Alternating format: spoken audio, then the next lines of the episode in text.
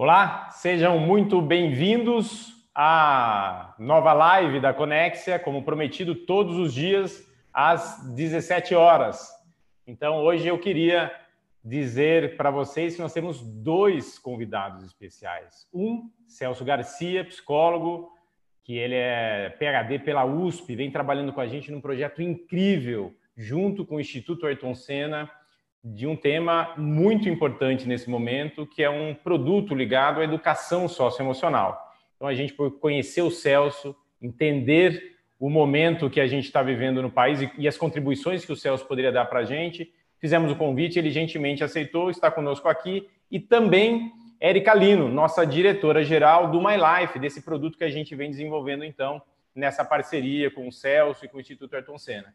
Então, queria fazer um papo nesse momento de isolamento social, de quarentena. Vamos entender o quanto isso afeta os nossos jovens, as nossas crianças, as famílias que deixaram de ter as suas aulas de maneira presencial e começam a usufruir do modelo de escola de aprendizagem à distância. Então, venham com a gente nessa jornada, nesse bate-papo bacana sobre o que é essa afetação à, comunidade, à sociedade brasileira. Então, eu queria convidar Celso e Érica para participar do papo com a gente. Bem-vindo, Celso. Bem-vindo. Bem-vinda, Érica. Então, estamos todos aqui hoje. Olha, vou mostrar, colocar todo mundo junto aqui. É... Bacana. Celso, queria é, que você se apresentasse um pouquinho e depois passar a palavra para a Érica também, para dar um alô para o nosso público aqui. Legal, legal, legal. Obrigado, Sandro. Oi, Érica, né? Puxa, muito bom estar aqui com vocês hoje, batendo esse papo, né? Falar um pouquinho sobre educação socioemocional nesse dia tão importante, né? Um dia que marca a educação emocional no mundo, né? Então, é muito legal estar aqui com vocês hoje, batendo esse papo com, as pessoas, enfim, tentar amenizar um pouquinho esse impacto, né? Que a gente está sofrendo tanto. Eu em quarentena, uma quarentena forçada, né? Como todos, e a gente tentando, de alguma forma, lidar com isso com mais naturalidade, um pouquinho de, de bom humor, para ver se a gente consegue levar isso de forma mais fácil.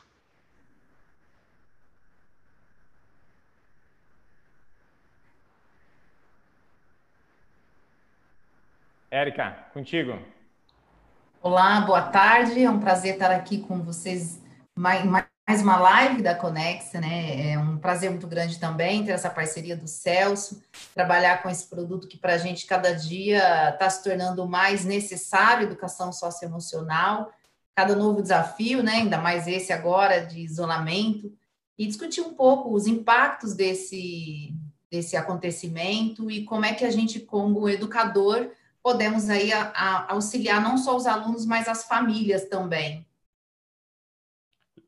Legal, Érica, bacana. Eu acho que a gente tem muito para discutir hoje, né?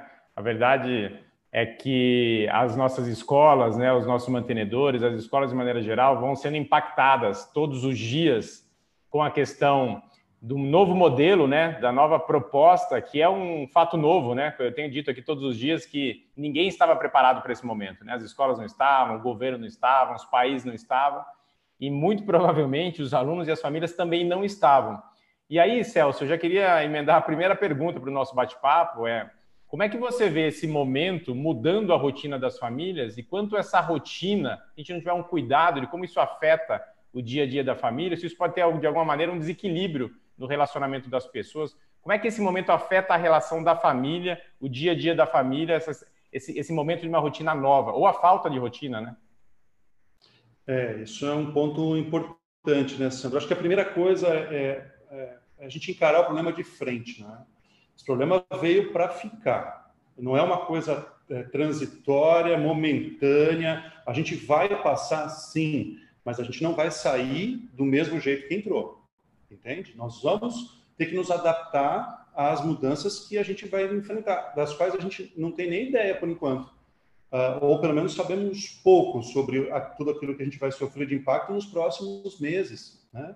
Então, a gente não está falando de uma, de uma coisa que vai acabar esse, esse, final de semana. Em alguns momentos eu até me peguei pensando assim, puxa vida, será que né, não vão descobrir alguma coisa milagrosa? Né? O nome disso é fé, eu acho que todo mundo tem que ter a sua.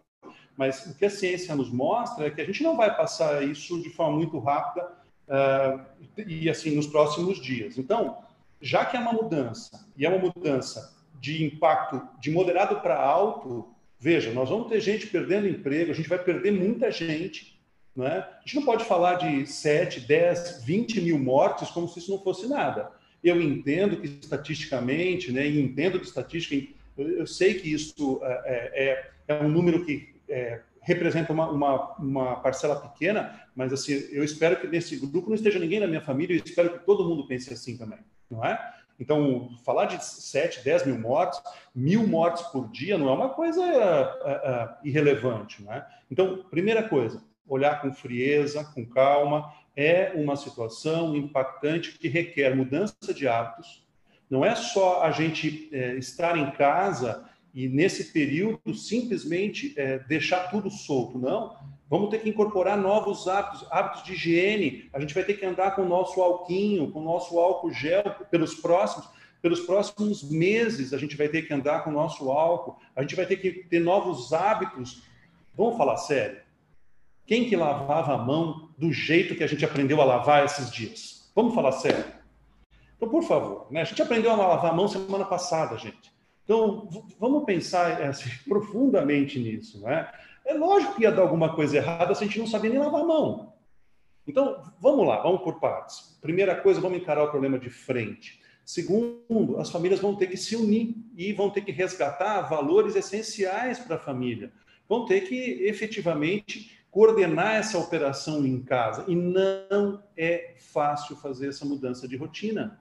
Não é fácil você conseguir espaço, horário, com todo mundo que eu falo me diz assim: eu estou em casa, eu estou trabalhando muito mais do que no escritório. Eu trabalho mais horas aqui. Está faltando coordenar esses esforços, né?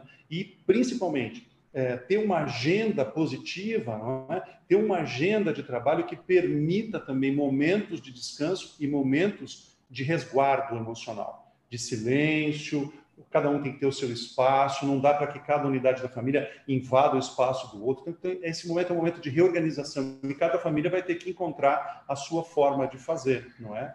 Então, não, não estamos diante de uma brincadeira, não estamos mesmo diante de uma situação, é, porque isso está afetando a, a, nossa relação é, com a nossa liberdade, com o nosso poder. Né? A gente já não pode mais beijar um amigo, abraçar uma pessoa querida, não é? Os netos não podem visitar os avós. Então, a gente tem que pensar seriamente em se reorganizar. Então, ter uma rotina clara de trabalho em casa eu acho importante, ter tarefas divididas para todo mundo, cada um fazer um pouquinho das coisas né, em casa. A família vai ter que obrigatoriamente é, distribuir papéis, distribuir funções, e tudo isso nem sempre era feito antes. De uma certa forma, isso ficava em um segundo plano, na verdade.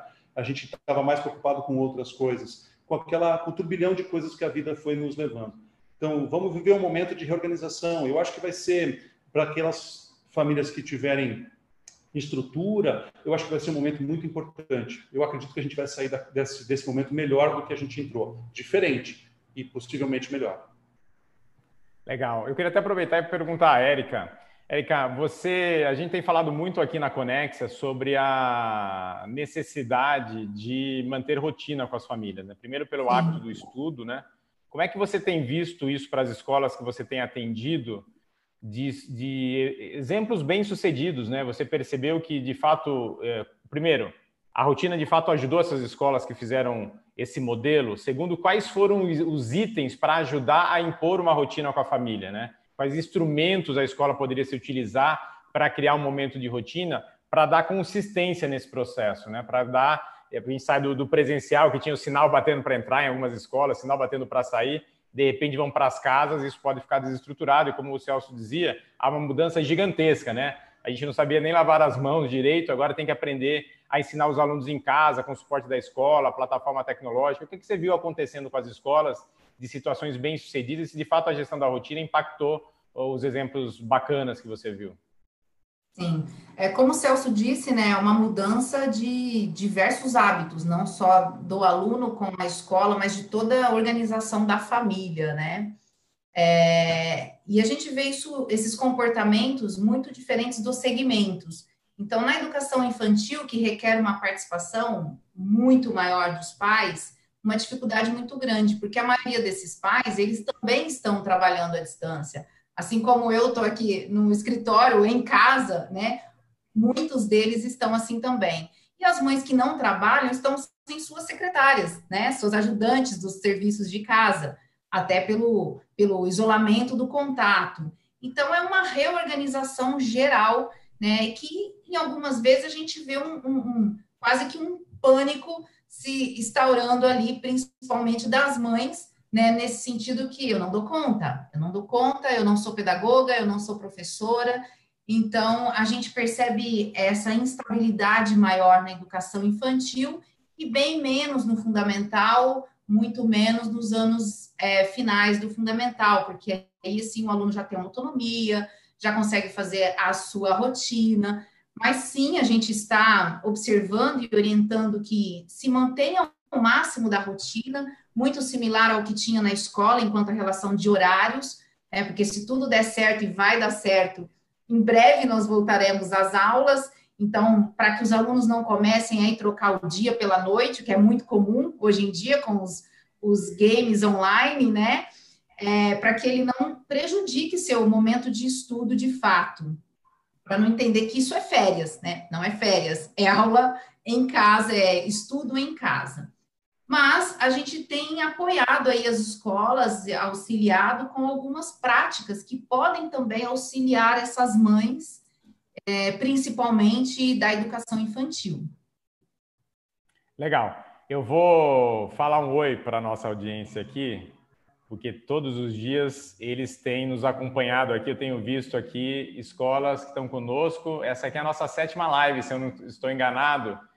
E tem, tem escolas que estão conosco aqui nesse debate intenso, porque, de novo, todos os dias é um momento de aprendizado, de entender uma boa prática, da gente compartilhar. Então, queria dar, assim, de novo, boas-vindas e agradecer as escolas do Brasil todo que estão nos acompanhando aqui. De novo, Paraná sempre muito presente. Tá aqui é, o pessoal de, da Escola Desafio de Ponta Grossa, pessoal da Vila Prudente, é, tem também gente aqui, olha, de Belém do Pará, Colégio Semi, tem gente de Salvador, lá do nosso querido Sartre, Educacional Potencial Campos Novos, Santa Catarina, tem, vamos ver quem mais, João Pessoa, lá com o nosso GEL, Colégio Vitória de Minas Gerais, tem quem mais aqui, olha, Escola Cristã de Açailândia, lá no Maranhão, tem, olha, gente do Brasil todo. Celso, você trouxe muita audiência, olha, Curitiba, muita gente bacana, de novo, agradecendo. Colégio Maria de Jabuticabal, não vou nem falar, porque esse pessoal daqui a pouco vai me cobrar CLT, viu, Celso? Porque estão aqui, são parceiros de primeira linha, super bacana. O pessoal de Caraguatatuba também, um lugar lindo, bacana. Pena que vocês não estão podendo sair de casa, né? Estão proibidos um lugar com uma natureza incrível. E aí vamos às perguntas. Tem várias perguntas já aqui, olha. Tem uma que era uma pergunta minha, pessoal. Eu tenho dois filhos também, um menino de 8 anos, uma menina de 10 anos duas crianças lindas que puxaram a mãe. E perguntando aqui, olha, os pais precisam ficar mostrando como está o avanço, os dados do Covid-19 para as crianças e adolescentes, Celso? O que, que você acha? É, eu acho que assim tem que poupar de algumas coisas, né? Eu acho que tem que saber filtrar as coisas para a criança, traduzir as coisas para a criança no universo dela. Os meus filhos também têm 8 e 10, consequentemente, o Rafa e a Manu, o Rafa tem 8, a Manu tem 10 e a gente vai traduzindo as coisas para eles, né? vai dizendo aquilo que no, no, universo do entendimento deles é suficiente para o entendimento. É, é, diferente de aliená-los e também de preocupá-los em excesso. Né? Eu acho que não, não cabe preocupar as crianças. É, um, teve um, no início, né? O Rafa me perguntou, ele falou, pai, é, você pode morrer? Né? Ele me fez essa pergunta direto, assim. Né? Eu disse, ainda não estou no grupo de risco, filho. Né? Apesar dos cabelos brancos, eu caminho a passos largos, mas ainda não estou no grupo de risco. Né? Mas eu disse ele, sim, todo mundo pode morrer. Né? Por isso que a gente tem que se cuidar. Mas em que condições isso pode acontecer? A gente bateu um grande papo sobre isso. Né?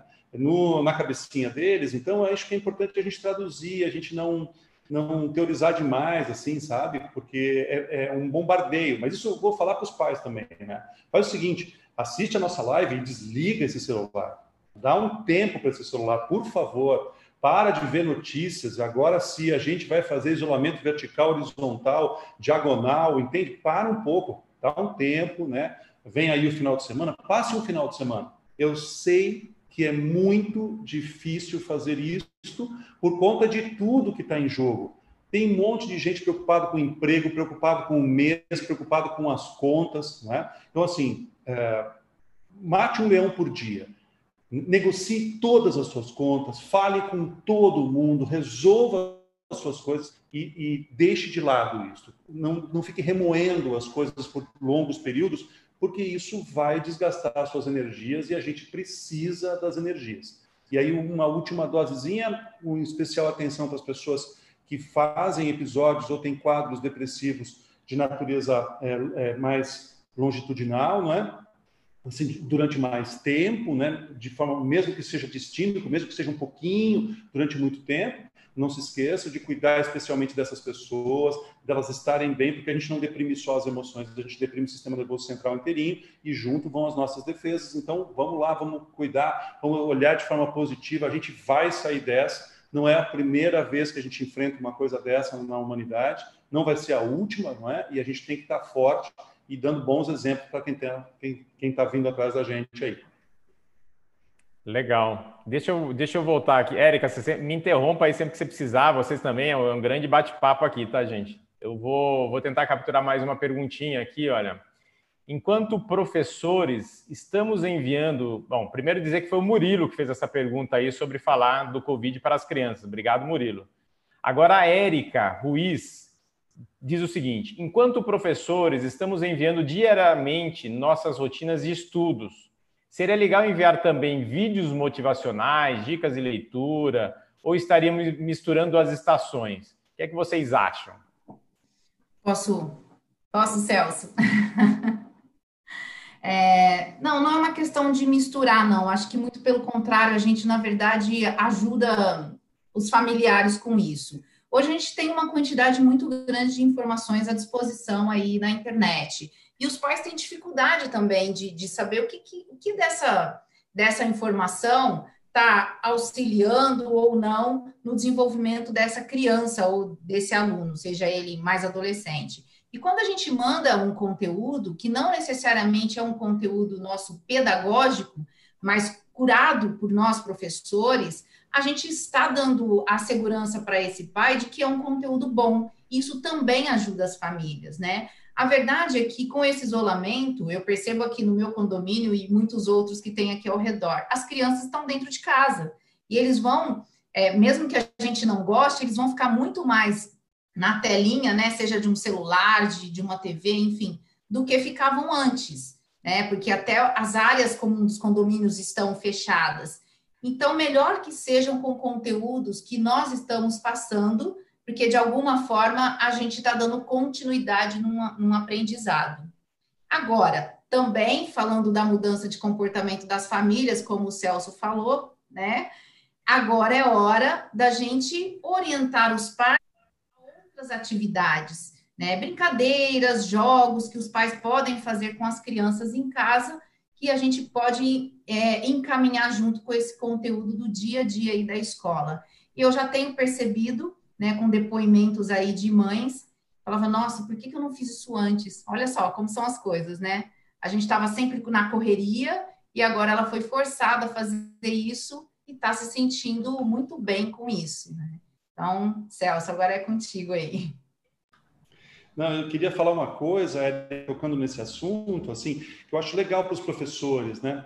É, os professores devem investir no vínculo com os alunos e no vínculo com a família é um momento é, de selecionar materiais adequados, né?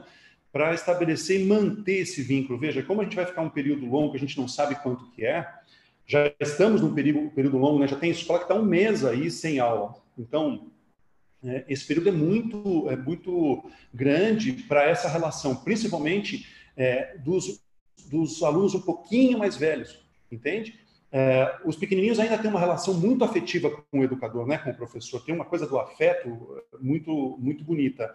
E quando eles começam a crescer, isso começa a se distanciar um pouquinho. Então, para os meus colegas professores, né, eu gostaria de pedir que eles investissem no vínculo com a família e com a criança. Então, não mandasse material é, via pai para a criança apenas é? É, que ele instruísse esse pai em como fazer as coisas com a criança, lembrando de toda a condição que esses pais têm neste momento, de preocupação, de estresse, de medo e tudo mais, não é?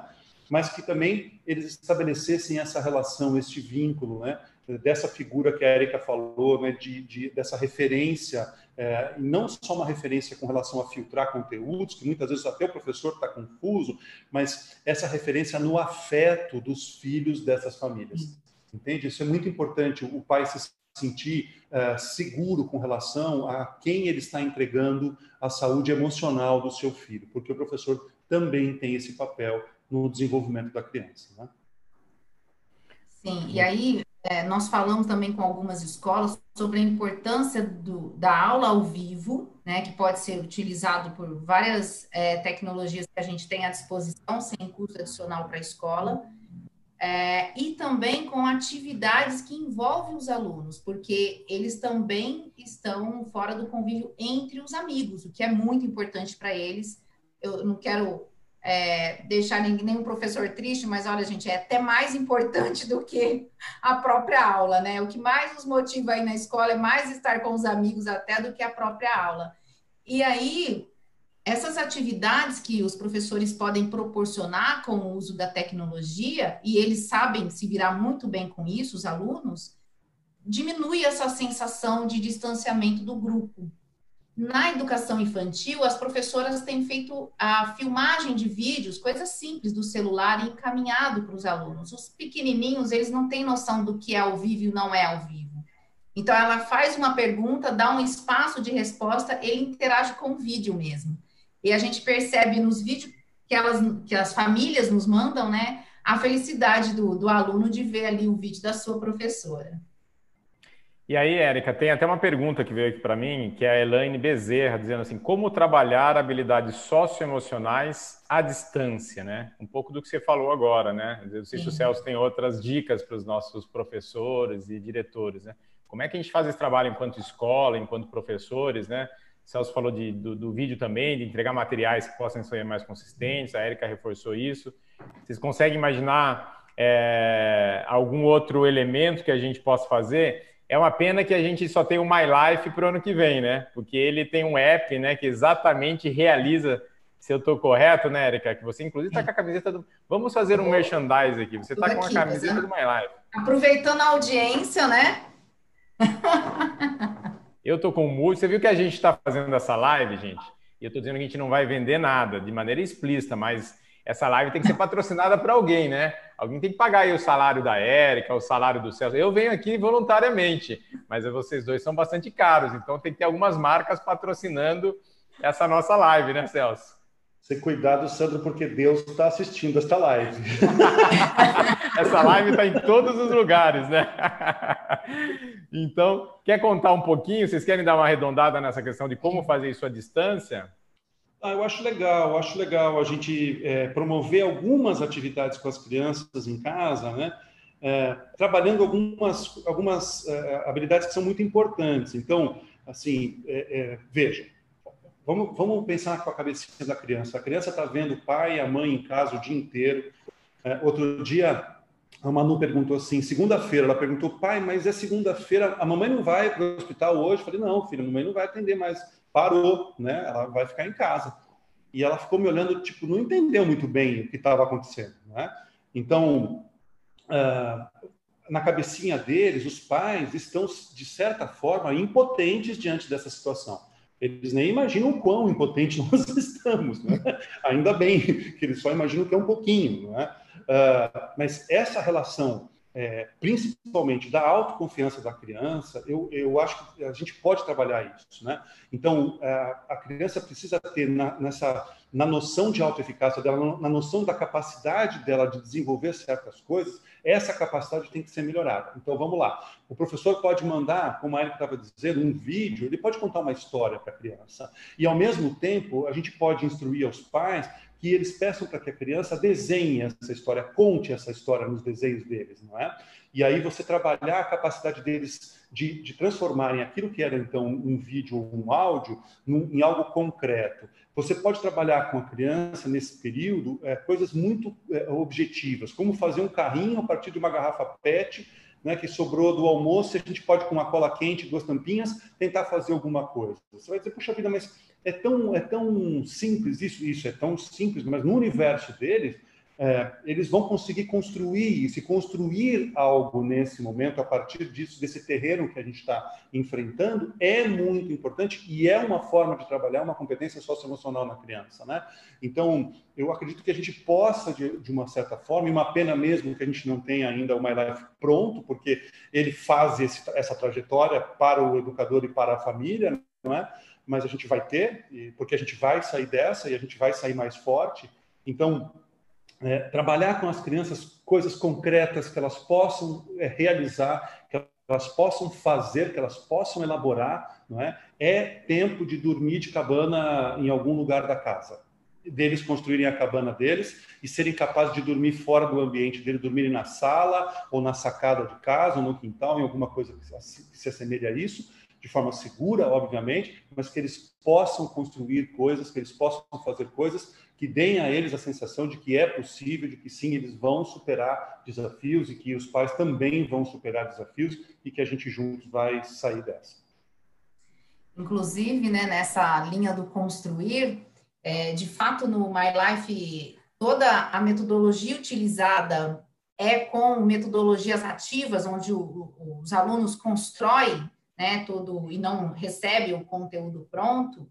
Isso já para os maiores, muito com debates e fóruns, que já pode ser feito agora também. Eu acho que o que está acontecendo hoje, ele dá uma infinidade de, de conteúdo para a gente trabalhar com todas as disciplinas regulares, inclusive a educação socioemocional, né? a própria empatia, de entender o grande motivo do isolamento.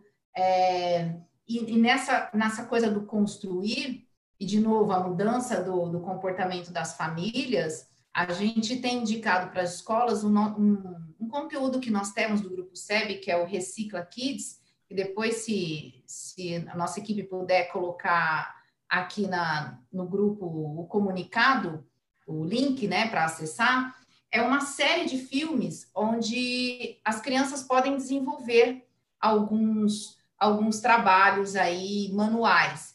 E que isso ajuda muito o desenvolvimento da criatividade né, Celso, que é aí um dos nossos pilares também, e que pode trabalhar é, a abertura ao novo e outras habilidades dentro da educação socioemocional. Então, assim, é, tem muito como trabalhar né, a educação socioemocional neste momento, e sem dúvida a gente precisa aproveitar essa oportunidade para tirar o que o momento tem de melhor.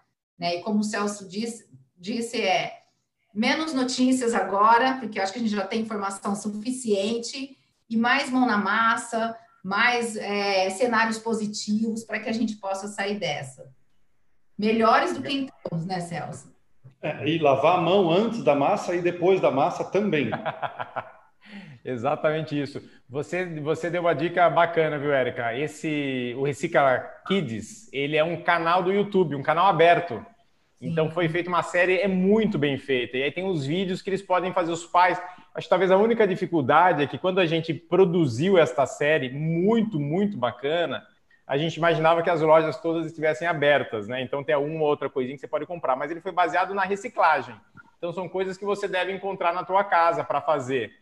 Então, mais provavelmente talvez tenha que ter uma cola, alguma coisa assim. Se acabou, eu não sei se o supermercado ainda está aberto em alguns lugares, ainda dá para comprar mas é um, é um momento de interação das famílias, do aluno, para sair da frente do computador, do celular, do smartphone, para também fazer coisas no físico, né, no presencial, e criar um elo, uma relação, porque eu imagino, o, o, o, Celso, você me corrija, porque aqui agora eu sou só o visitante intrometido falando disso, tá? Mas me parece que as famílias estão numa crise agora gigante de estar junto todo o tempo, não era normal.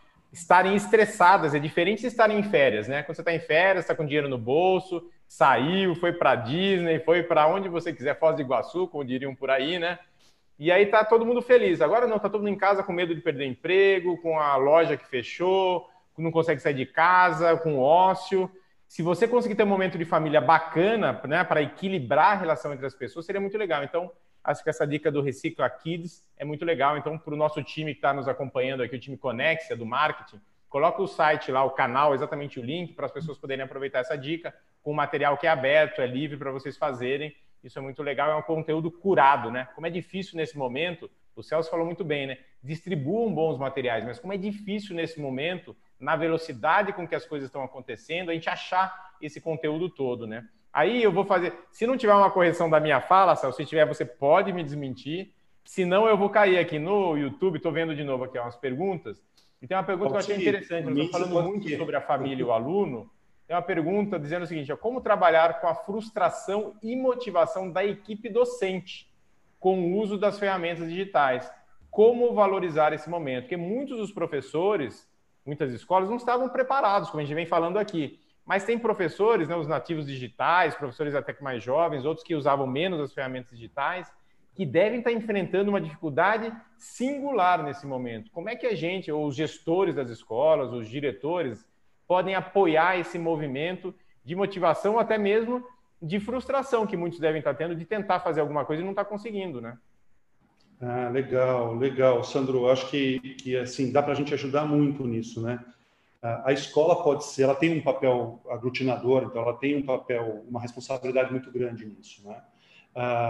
O que eu sugiro é que, que a primeira coisa, que a escola utilize ferramentas. A gente está utilizando uma especificamente para fazer isso, né? Uh, nós, aqui, nosso momento está sendo mediado por, por tecnologia, a gente não está no mesmo espaço físico, né? Então, a gente está utilizando uma ferramenta chamada Zoom para a gente interagir aqui enquanto a gente é, leva essas, essas imagens até vocês. Então, essa é uma excelente ferramenta, as escolas poderiam utilizar isso, mas o que eu vi que funcionou muito bem, funcionou essa semana com os meus colegas docentes, assim, na pós-graduação, né? Foi formar grupos de professores aqueles que têm mais afinidade se disponibilizaram a ajudar aqueles que têm menos afinidade com a tecnologia, que estavam um passinho antes, não é?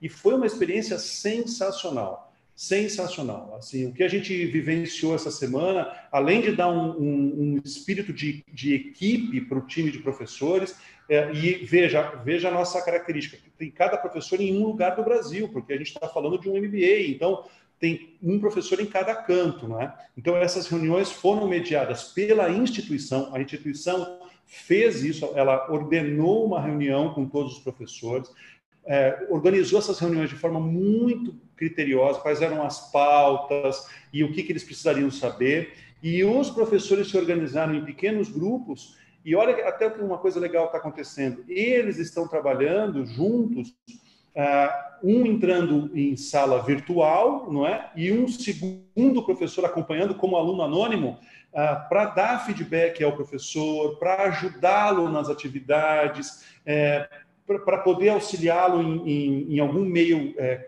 lateral, para que, né, via WhatsApp, alguma coisa assim, não é? Fazendo registro disso, gravando. O que rodou de vídeo essa semana de professor no sistema, dizendo, olha, tem essa funcionalidade, gravando com todo cuidado. Então, é, formar equipes, né? As escolas que já têm isso desenvolvido estão um passo à frente. Se o teu grupo de professores é um grupo unido, é, você já está um passo à frente, porque a hora que você startar esse processo, eles, eles vão assumir a responsabilidade por isso, né? E as que não têm, têm uma grande oportunidade de desenvolver um corpo docente mais unido, mais próximo, né? deixar um pouco as diferenças de lado e trazer um pouquinho aquilo que nos une, que é a paixão por educar, que é a paixão por desenvolver um outro ser humano pela via da educação. Se a gente resgatar isso, vai dar super certo. Muito legal. Uma outra pergunta que eu capturei aqui é em relação às avaliações, né? Avaliações, a trabalhos, a nota, né? Há uma pressão, especialmente dos pais, pelo que eu li aqui nos comentários, em relação às escolas. Como é que é a prova? Como é que vai ser o trabalho? Isso que está mandando vale nota, não vale nota? Tem uma certa neurose. Vim falando isso em algumas lives já das famílias em relação à avaliação. Nenhuma, é, na verdade, nem avaliação, a nota, né? Se aquela entrega vale nota ou não vale nota, então, como é que a gente pode trabalhar nos alunos? E aí eu já emendo com uma segunda questão. A primeira é a avaliação de uma maneira tradicional. O professor estava, as escolas tinham desenvolvido, né, esta, esse critério, essa gradação de avaliação com as famílias, com os alunos. Agora isso paralisou, então a gente meio que aculturou as famílias a ter isso, né? E agora parou, eles ficaram sem chão. Como é que a gente trabalha isso? A gente deve fazer avaliação? Gente não deve fazer avaliação? Esse é o momento para discutir isso ou não? Isso cria mais conflito com a família ou não? Então, essa é a primeira pergunta. E aí, a segunda pergunta aqui, para o Celso e também para a Érica, nos dois, nas duas, nos dois casos, é: quando a gente vai para o ensino médio, especialmente no pré-vestibular e no terceiro ano, tem a pressão pelos vestibulares, que apesar da crise, ninguém sabe, vai ter nem, não vai ter nem, tem vestibular, passo na medicina, vou para direito, não vou. Então eles continuam com mais incerteza ainda. A escola, de certa forma, mudou o jeito que eles estavam acostumados, aquela fórmula do sucesso, da alta performance, de aprendizagem e tudo mais. E aí não se sabe se a data está mantida, se não está mantida, se ele tem que parar de estudar, se não tem. Que coloca num terceiro elemento para fechar minha fala aqui, que é tem a questão do suicídio, inclusive cria-se um contexto para esse aluno do pré-vestibular que já vinha numa, pre... numa pressão gigantesca em relação a passar naquele curso que ele queria tanto, pressão da família, pressão do professor, pressão dos amigos, né? Tem aquela, aquela pressão é, social, né? Ele tem que ser aceito e tem que ser bem sucedido, e que agora a gente tirou as únicas certezas que ele tinha, que é siga essa metodologia, siga essa regrinha do jogo, que você vai ter sucesso. A regra mudou e aí eles podem ter mais é, dificuldade para lidar com essa emoção, podendo até cair numa situação de risco de suicídio. Então, três elementos: avaliação de uma maneira geral, avaliação ligada ao ensino médio, especialmente no pré-vestibular e no terceiro ano, que pode decorrer até numa em, em, algo um pouco mais pesado, mais difícil de ser gerenciado pela família. Como é que a gente trata tudo isso quais são as considerações de vocês? Deixa eu falar das avaliações e eu deixo o mais difícil para o Celso, tá, Celso? Bom, é, nós não começamos, começamos, obviamente, a pensar, mas não a discutir ou operar, executar as avaliações, até porque é, eu brinco assim, quem já levou um caldo no mar, né, das ondas, a gente levou um caldo, uma onda grande que veio, a gente está levantando ainda. Então, se vier as avaliações agora, se vierem as avaliações, eu acho que vai ser uma outra onda que vai nos deixar bastante apavorados. Isso por quê? Porque as escolas, elas estão se adaptando, as escolas e as famílias, inclusive com o uso das tecnologias. Então, não dá para a gente ignorar que houve sim uma perda, ainda que, que pequena para algumas escolas e maiores para outras, de um período aí sem conteúdo a ser desenvolvido, né, com esses alunos, com esses professores. Então, qualquer avaliação que a gente venha trabalhar agora, a gente vai ter que rever o escopo dessa avaliação e até mesmo o conteúdo dessa avaliação. Agora, uma outra oportunidade muito grande é a gente pensar nas formas de avaliação, né? A gente tem uma cultura muito voltada para a avaliação de testes, e ela não é a única forma de, de avaliar o desempenho do aluno, o aprendizado do aluno. Então, a gente tem já trabalhado a orientação das escolas nesse momento de estudo em casa, a colher outros tipos de evidência. Né? Imagina o desafio que a gente tem é, na educação bilíngue que a maioria dos pais não dominam o idioma para desenvolver essas atividades com os filhos em casa. Então, tem várias formas da gente colher evidência. E aí, a gente também está contando muito com o uso das tecnologias. Mas eu penso que ainda não é hora da gente pensar na avaliação, né? Acho que nas próximas semanas, sim, precisamos começar a pensar mas daí entender o quanto as aulas vão, a gente já vai ter um direcionamento de quando voltam ou não essa, essas aulas, e aí depois, de novo, a gente se manter o estudo em casa, a gente trabalhar com as avaliações à distância, que são as plataformas, né, o uso de novo da tecnologia, que nos ajuda aí sim nos testes, nas avaliações, que é super possível é, de fazer. Né? Hoje a gente tem várias plataformas para isso também. Agora eu vou deixar contigo a parte mais difícil, Celso. Você não quer trocar? Eu posso falar de avaliação. é, então, desde que você começou, Érica, a responder a, sua, a essa pergunta, três pessoas já tiraram a própria vida no mundo. Ok? Até o momento, são 254.801 pessoas no planeta que já tiraram a própria vida este ano. Então, eu fico assim muito tocado com isso. A gente, particularmente aqui em Ribeirão Preto, passou por um problema sério há, duas ou três semanas atrás, foi um choque muito grande para toda a sociedade aqui em Ribeirão, enfim. Tratar desse tema é um tema muito delicado. Uh, eu fico muito preocupado quando as pessoas tratam um tema tão complexo de forma muito reducionista. Então, eu escuto assim: ah, isso é falta de, de uma religião no coração da pessoa. As pessoas desconhecem absolutamente tudo sobre um processo desse, dessa natureza, né? Veja, uma, uma coisa a gente sabe é, que a gente não consegue reduzir um ato dessa natureza de um adolescente, de um adulto. Eu tive um amigo que cometeu este ato, um amigo muito próximo, muito querido. Não? Ah, a gente não, não, não consegue explicar isso com uma frase. Entenda isso. E, e a gente, o, o que a gente sabe? Que a pressão não ajuda. Então, a pressão do vestibular, a pressão da nota, a pressão do pai, a pressão da vida, não é? Agora, eu, eu gostaria de, de fazer uma pergunta para todos que nos escutam agora. É, como que um pai que vive sob pressão não pressiona outras pessoas? Sendo que a pressão institucionalizou-se na vida da gente. Como a gente, a gente normalizou a pressão. A gente acredita que isto é o, a única forma de viver. O jeito certo de viver é este. Então, cabe uma reflexão para gente. Né? É, é, a gente, eu costumo perguntar para as pessoas: é, um organismo perfeitamente adaptado a um ambiente doentio significa dizer que ele é saudável? A gente pode afirmar isso, que ele é saudável porque ele está adaptado, sendo que o ambiente não é legal? Então, acho que está na hora da gente começar a olhar a competição, olhar para isso de outra forma.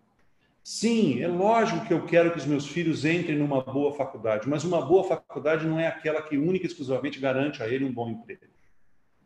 Então, que sabe a gente comece a olhar para a formação humana, para a educação, como ela realmente é, ou que pode ser, né? como parte integrante da constituição de sujeitos, sujeitos mais íntegros, mais inteiros, né? e formando pessoas melhores para si e para o mundo. Dá uma olhadinha no que a gente está vivendo no mundo agora.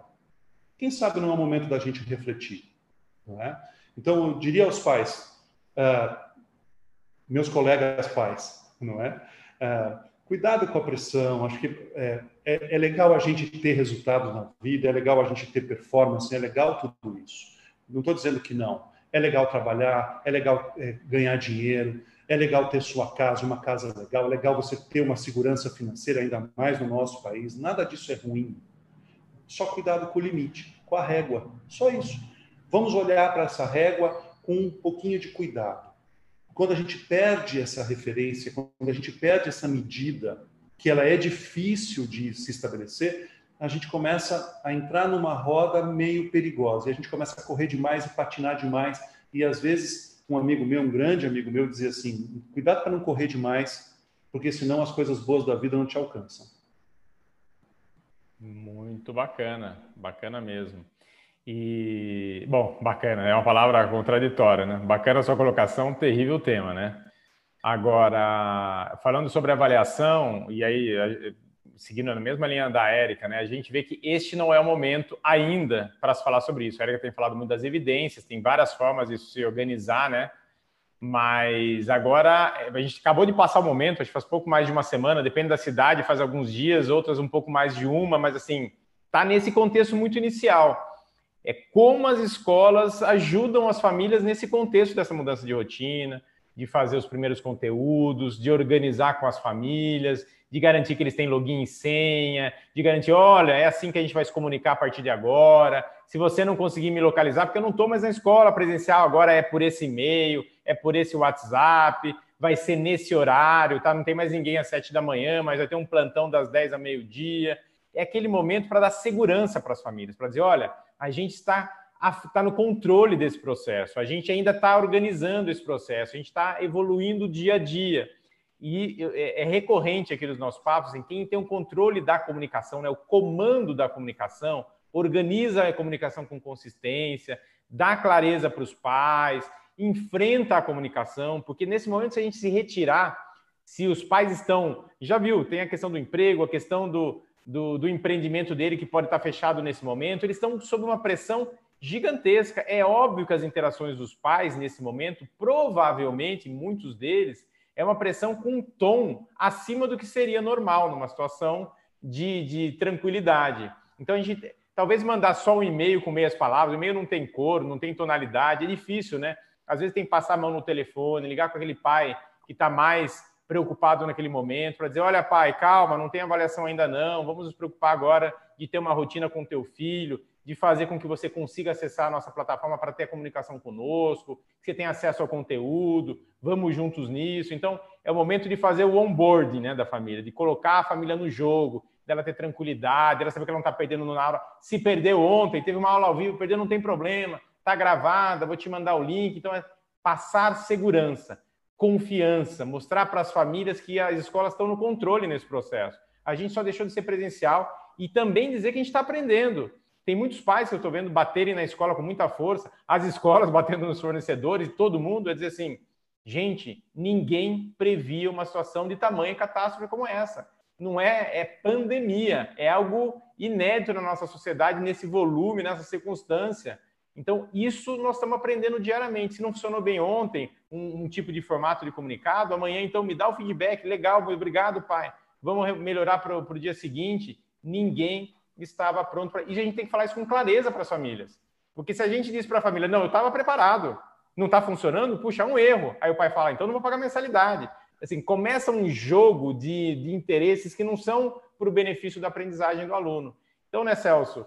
E também, Érica, a gente agora tem que ter transparência, tem que ter honestidade, tem que ser genuíno nas respostas e tem que se abraçar, tem que conseguir acolher o outro, né? Uma palavra respeitosa, entender que o outro está numa situação de pressão e que a gente vai ter que ter o equilíbrio necessário para fazer um relacionamento que faça sentido nesse momento e que é de melhoria, né? Degrau um no primeiro dia, degrau dois no segundo dia, traz o que não está funcionando, vamos resolver. E acho que isso deve funcionar melhor do que a gente ir para uma situação de blindagem, né, Celso? Dizer, tá tudo pronto, não funcionou, pera lá, vamos fazer aqui. Isso talvez não seja o melhor caminho, porque é uma mentira, né? É uma falácia. Ninguém podia, o governo não estava, o Ministério da Educação não estava, o Ministério da Saúde não estava, o grande Estados Unidos não estava, né? a China não estava, nós aqui no Brasil também não estaríamos, nem a sua escola ou na tua região. Então isso tem que ser dito com clareza para os pais. Isso acabou de começar. O fenômeno é novo para todos nós. Então a gente tem que se organizar e equilibrar a comunicação. Acho que faz, faz sentido, Celso e, e, e Érica.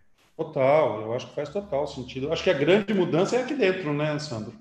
Eu acho que o que, uh, o, que o Ministério da, da Saúde diz para a gente, né? Se você tiver com febre e tiver com tosse, é, observe os seus sintomas, né? Observe o seu corpo, observe se a febre cede, se não cede, né? Só procure o médico em último caso, não venha para o posto de saúde, se você tiver uma coisinha qualquer, um nariz escorrendo, fique em casa, não é? O que, que eles estão pedindo para a gente? Olhe para você. Olhe para você. Cuide do seu comportamento, é, lave as suas mãos, cuide da sua higiene pessoal. Veja, a gente está voltando o nosso olhar para nós mesmos. E, assim, e, e, os educadores têm que fazer a mesma coisa. E as escolas a mesma coisa. Tem que olhar para esses educadores com um olhar da compaixão. E dizer, puxa vida, eu estou eh, pedindo que da noite para o dia eles comecem a educar pela internet. Não, esqueça, não vai funcionar assim, mesmo porque a gente teria que evoluir o método, nosso método ainda é presencial. A gente continua fazendo educação presencial mediada pela tecnologia.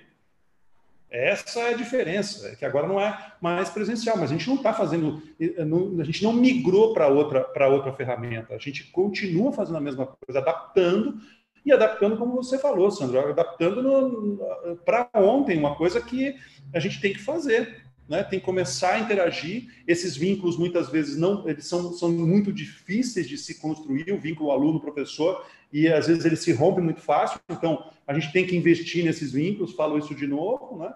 E a gente vai ter que aprender, vai ter que aprender sobre avaliação, vai ter que aprender sobre carreira, vai ter que aprender porque simplesmente foram lá e trocaram o tabuleiro. As pecinhas continuam as mesmas, mas agora o tabuleiro mudou. O jogo é outro. Pelo menos por um tempo o jogo é outro. E esse tempo a gente não sabe quanto é. Não adianta pedir isso para alguém, porque absolutamente ninguém sabe quanto tempo é. Então, É, eu espero que seja o menor possível, com o menor impacto, mas isso é fé, isso é o que eu, isso é outra coisa, isso não é ciência, não é? Então o que a gente sabe hoje é que vai demorar alguns meses ainda para que a gente possa e não pense que as coisas vão voltar assim, não é? Porque as coisas não vão voltar assim. Não vai ser um dia que um decreto vai baixar de algum governante e no dia seguinte tudo volta ao normal. Não vai ser assim, não é? Então, uh, e nós, como educadores, temos que ter essa segurança interna primeiro. Primeiro é esse contato aqui com a gente mesmo, da gente aprender a fazer uma coisa que talvez a gente não saiba, não é? E, e lembrar que a gente, como educador, tem essa primeira tarefa enorme na vida, né? Ser um bom aprendiz. Porque se você não é um bom aprendiz, como é que você quer que o outro aprenda alguma coisa? Então, vamos aprender. Vamos lá, vamos arregaçar as mangas, todo mundo junto, né? Baixar o nível de expectativa num primeiro momento, para depois a gente poder começar a caminhar juntos, né? E, e aí, né, o Celso começou falando, né, nós vamos sair diferentes. Essa é a única certeza, né, Celso? Nós vamos sair diferente. E aí, utilizando do otimismo e da fé, eu acho que a gente tem muita coisa que, que nós vamos sair diferente para muito melhor, né? E o próprio convívio da família e o laço escola e família, né? que é um laço que a gente vem tentando resgatar há muito tempo, né? Agora não, não existe mais eu e eles, é, somos nós, né? É, é, é necessário um conjunto para que esse aluno continue aprendendo. Né? Tem uma grande parte da escola, mas agora tem uma parte ainda maior da família. E eu acho que é, antes desse movimento, os pais pensavam muito e cobravam muito a avaliação, mas muito mais como uma forma da sensação de que está acompanhando. Né? Sabe aquela coisa? Uma vez por mês pergunta para o filho, e aí, como é que foi a nota? Né? Mais para a sensação de acompanhamento. E agora não é isso, o acompanhamento é real, né? É real. Então, a, a própria família vai ter uma outra avaliação né, do desempenho e uma outra valorização né, do, do, papel da escola na vida dos seus filhos. Né? Quando uh, o Sandro comentou anteriormente, sobre. É, eu, eu, eu tinha pensado aqui muito nessa questão do como ajudar os professores e tal.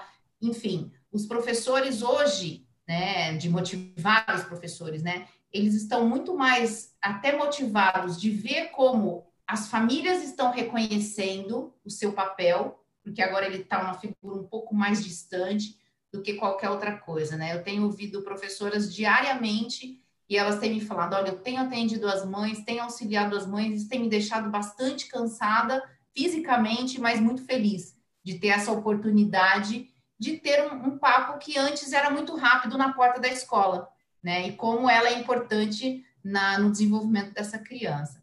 Então, acho que é isso. Acho que é, são muitas mudanças, mas muitas coisas boas também vão surgir. Legal. Bom, tem o dia a dia também, né? É e a gente tem visto discussões, olhando aqui um pouco dos questionamentos, recebi algumas coisas no WhatsApp, enquanto vocês falavam, estava capturando aqui, de algumas escolas começaram a entregar um pouco do, do conteúdo que estava programado, novas abordagens, tentando desenvolver novos formatos de aula nesse conceito que a gente tem chamado de aprendizagem à distância, né? mais do que o ensino à distância, entregar conteúdo, o conteúdo e não acontecer nada. Mas tem famílias que estão reivindicando férias, porque não querem passar por esse momento de ajudar e colaborar com seus filhos, né?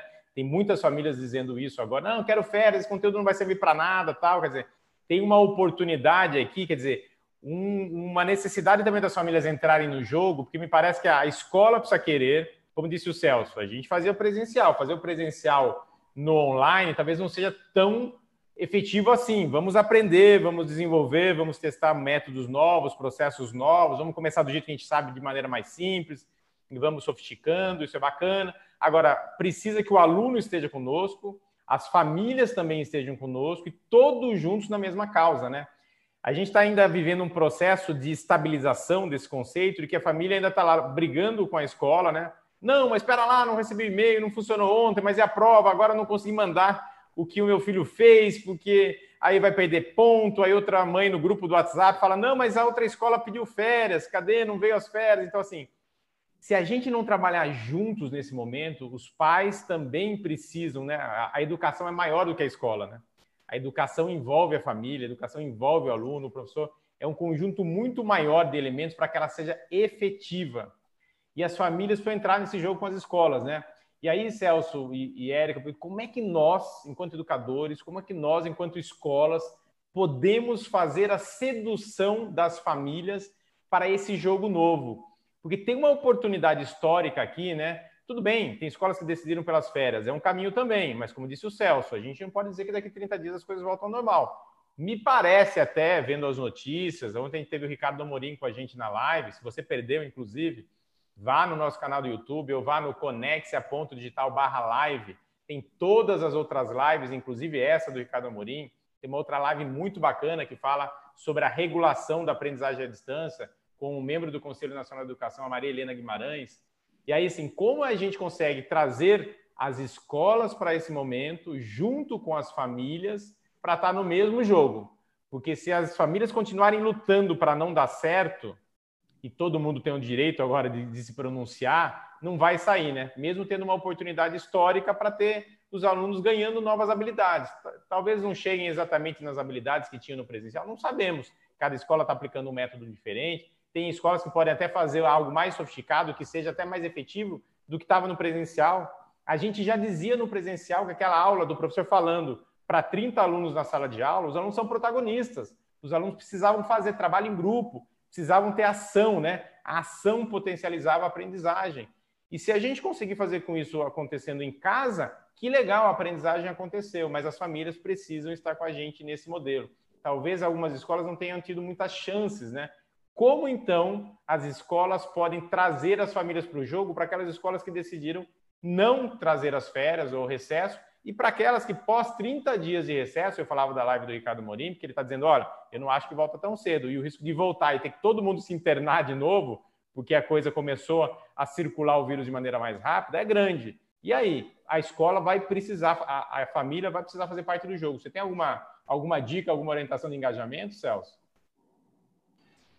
Então, Sandro, eu, eu durante muitos anos da minha vida, né, em é, ajudando algumas algumas pessoas, né, eu costumava fazer uma pergunta a elas. Num dado momento do, da nossa trajetória, eu perguntava a elas é, o que mais você precisa para mudar se os resultados na sua vida por si só não bastam? O que mais você precisa?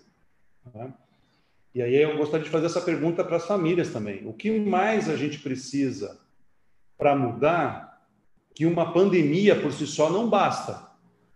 Né?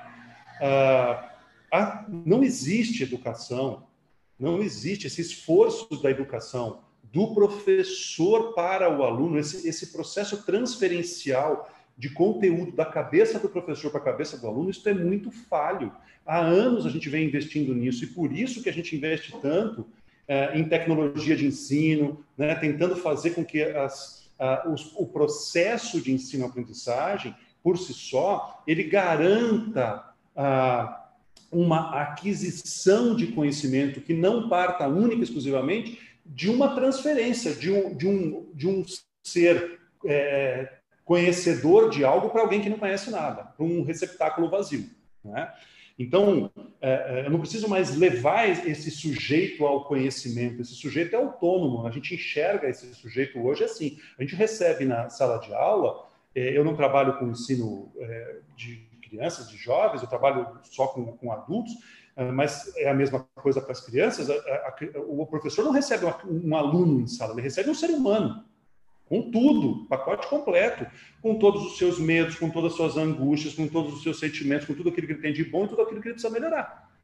Então, uh, uh, não, não tem como a gente excluir esse, essa primeira unidade formadora do sujeito, que é a família, do processo de educação. Não tem como. Então, uh, as escolas que têm as famílias dos pais ainda muito distantes do processo, é, elas vão ter mais dificuldade agora de aproximá-los por quê? Porque o ambiente vai ser mais hostil. Então, agora você vai ter um pai muito mais estressado, numa condição muito mais difícil. Então, volto a dizer, pela terceira vez, invistam no vínculo. Tentem vincular-se mais a esses pais. As escolas que já têm uma relação com os pais, de maior participação é, nas atividades da escola, uma presença maior dos pais na escola, que não só na hora de pegar e de, de trazer a criança, de, de buscar, uh, que tem uma relação onde o educador já estabeleceu um vínculo de confiança, ou seja, o pai já entrega a criança ou o adolescente para este educador, porque reconhece nele uma pessoa capaz de levar o seu filho até onde ele, pai. Acho que a gente perdeu o consegue pedir ah. coisas, consegue pedir coisas para esta, para esta família, para que ela, neste momento, supra uma carência da presença dele junto à criança. Que é esta carência que a, que a gente vai pedir para o pai suprir. Eu não vou pedir para o pai dar aula. Né? Ele, não tem, ele não tem essa competência. Não é do âmbito dele, ele não, não tem formação na área. Mas eu vou pedir, se eu entregar para ele uma, uma, uma atividade tão bem elaborada, eu peço para que ele apenas supra a carência da minha distância como educador neste momento. Então, ah, investir nisso, investir, para quem não tem, vai ter que investir mais nesses materiais, nessas atividades, pedindo, né? Mas vai ter que falar a verdade, vai falar, pai, eu preciso de você agora, e o seu filho também precisa de você. E o que mais a gente precisa para mudar se uma pandemia não serve? Se uma pandemia é pouco. É verdade. É verdade. É, e aí eu, eu, concordo com o Celso, né? É, não tem outro caminho, é o engajamento de escola e família. Agora, se a gente, se eu pudesse falar um como fazer isso, eu não tenho dúvida que é o investimento na comunicação com essas famílias, né? E, e, e hoje não consigo pensar em outra forma que não seja tecnologia. As famílias estão tão envolvidas em grupos do WhatsApp, em vídeos que recebem, correntes, etc. Por que não utilizar também os vídeos, também as lives, como a gente está fazendo aqui, para chamar agora esse engajamento? Né? Então, é, esse é o é, é, a dica que a gente tem trabalhado bastante com as nossas escolas parceiras. A, a, comunicação ela sempre foi importante, mas agora ela tem um papel ainda maior. Né? É importante comunicar como é esse processo, é importante comunicar a importância do papel dele neste processo. E às vezes eu acho que a gente comunica pouco por achar que as coisas são óbvias, né? Mas não, nem tudo é óbvio né? Então, esqueça essa separação do que é o óbvio, o que não é o óbvio, e trabalhe a comunicação na íntegra. E, e aí eu acho que, que esse engajamento pode ser maior. Né? Muito bom. Bem, meus amigos, doutor Celso, tá vendo? Primeira consulta que eu fiz aqui como psicólogo. Gostei, viu, Celso? Vou pegar o seu cartão, ver se eu ainda tenho um jeito, tenho, tenho retorno aqui para a trilha. É, queria agradecê-los, o papo foi ótimo, a gente já está aqui pertinho, passando um pouquinho de uma hora de bate-papo. É, a gente meio que falou um pouco do. Muitas pessoas reforçaram, tá? Boa parte do que a gente falou aqui, questionaram. Tem orientadores educacionais das escolas, também contribuíram ali. O bate-papo também aconteceu em paralelo aqui com uh, das nossas lives, né? o desta live. E eu queria fazer alguns recadinhos, né? A gente se encaminhando para o final. Primeiro, se você está gostando do assunto do sócio emocional, de sócio sobre educação socioemocional, e a gente foi, foi até mais do que isso, né? Foi lá junto com vocês nas dicas de como as escolas podem lidar com esse momento. É, tem aí na nossa página conexia.digital live um e-book. Você pode baixar e esse e-book tem lá o nome Como auxiliar seus alunos em tempos de isolamento social. Então, tem algumas práticas ali, a gente espera que isso possa ajudá-los também. Depois vocês nos dizem se contribuiu. Depois também, esta é a última live dessa nossa primeira temporada, né? A gente agora já fez muitas conversas internas, se a gente faria mais uma temporada, vocês sabem o quanto difícil é para todos nós ter uma live diária, né? Além da nossa rotina, a gente ajudando as nossas escolas, colocar essas operações no ar mas a gente falando com as escolas que nos acompanharam nesses dias todos, a gente achou que é um bom espaço, como a Erika falou agora, para a gente tirar um pouco das dúvidas, para a gente também explorar aí alguns temas que estão é, passando na cabeça de vocês, no dia a dia, na operação de cada escola e que nos acompanha aqui. Então a gente vai manter. A boa notícia é nós vamos sim para uma segunda temporada. Começamos segunda-feira e sem combinar com o doutor Celso um link para essa live da segunda-feira que é como a gente pode, em tempos de tecnologia, fazer uma experiência de aprendizagem ideal. Então, a gente vai falar um pouquinho de tecnologia. Como é que a gente usa a tecnologia não para replicar a experiência presencial, porque nem sempre a experiência do aluno em casa vai ser adequada. talvez a gente leve mais frustração do que aprendizagem a gente não usar os recursos da maneira correta. Então, eu estou trazendo um especialista da Conex aqui, que é o Diego Volpe. Ele vem nos contar de todas as experiências que ele vem acompanhando. Ele já trabalha na área de tecnologia educacional há muito tempo, não vou dizer décadas, porque senão vou entregar a idade do Diego, mas ele é nosso diretor de inovação aqui da Conex. Ele passou pela área de educação da Intel, ele passou por muitas empresas consistentes e tem muita bagagem para trazer para a gente justamente para tentar discutir, de novo, não temos todas as respostas, mas a gente vai tentar ajudar com o que a gente tem de repertório aqui e do que a gente está vendo funcionar em cada uma das escolas que está vivendo essa realidade hoje. Então, trazer essas boas práticas e contar o que, é que funciona nas plataformas, o que, é que não funciona, porque o que a gente sabe que não funciona plenamente é repetir o mundo presencial no mundo digital. Isto pode ser um erro. Então, esta é, esse é o tema da live de segunda-feira. Diego vai estar aqui com a gente para discutir como a tecnologia vem para ajudar e não para atrapalhar. Como não repetir a operação presencial no mundo digital, porque a gente precisa dar uma experiência de aprendizagem para esse aluno melhorada. E o digital consegue fazer isso, ele tem muita personalização. A gente vai falar bastante disso na segunda-feira. Então, olha lá, recadinho, vocês têm um e-book para baixar se vocês quiserem sobre o tema de hoje. E também tem uma pesquisa no conexia.digital live para entender o que, é que vocês mais gostaram dessa primeira temporada, para a gente reorganizar a segunda temporada, trazendo temas novos que podem trazer mais valor para cada um de vocês. Então, se vocês puderem responder essa pesquisa, que está lá no, nesse site que eu acabei de contar aqui, vai nos ajudar muito a trazer assuntos mais bacanas ainda, temática mais, temáticas mais importantes que possam ajudar vocês no dia a dia. Então, queria voltar a agradecer aqui cada um de vocês e agradecer Celso e Érica. Querem falar suas palavras finais, as suas contribuições finais aqui? O microfone é de vocês. Érica, por favor. Bom, agradecer a presença de todos, né? Está sendo bastante gratificante.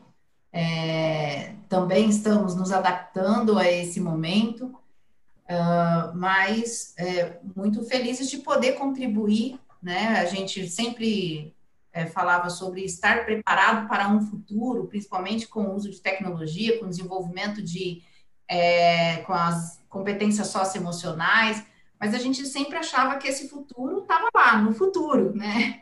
E de repente tudo aconteceu muito rápido e a gente teve que rapidamente se adaptar e se unir, como hoje aqui nesse canal, para encontrar os melhores caminhos. Então, agradecer né, a oportunidade de estar com vocês e me colocar à disposição para dividir um, um, pouco do meu conhecimento e também aprender com vocês aí nos próximos dias.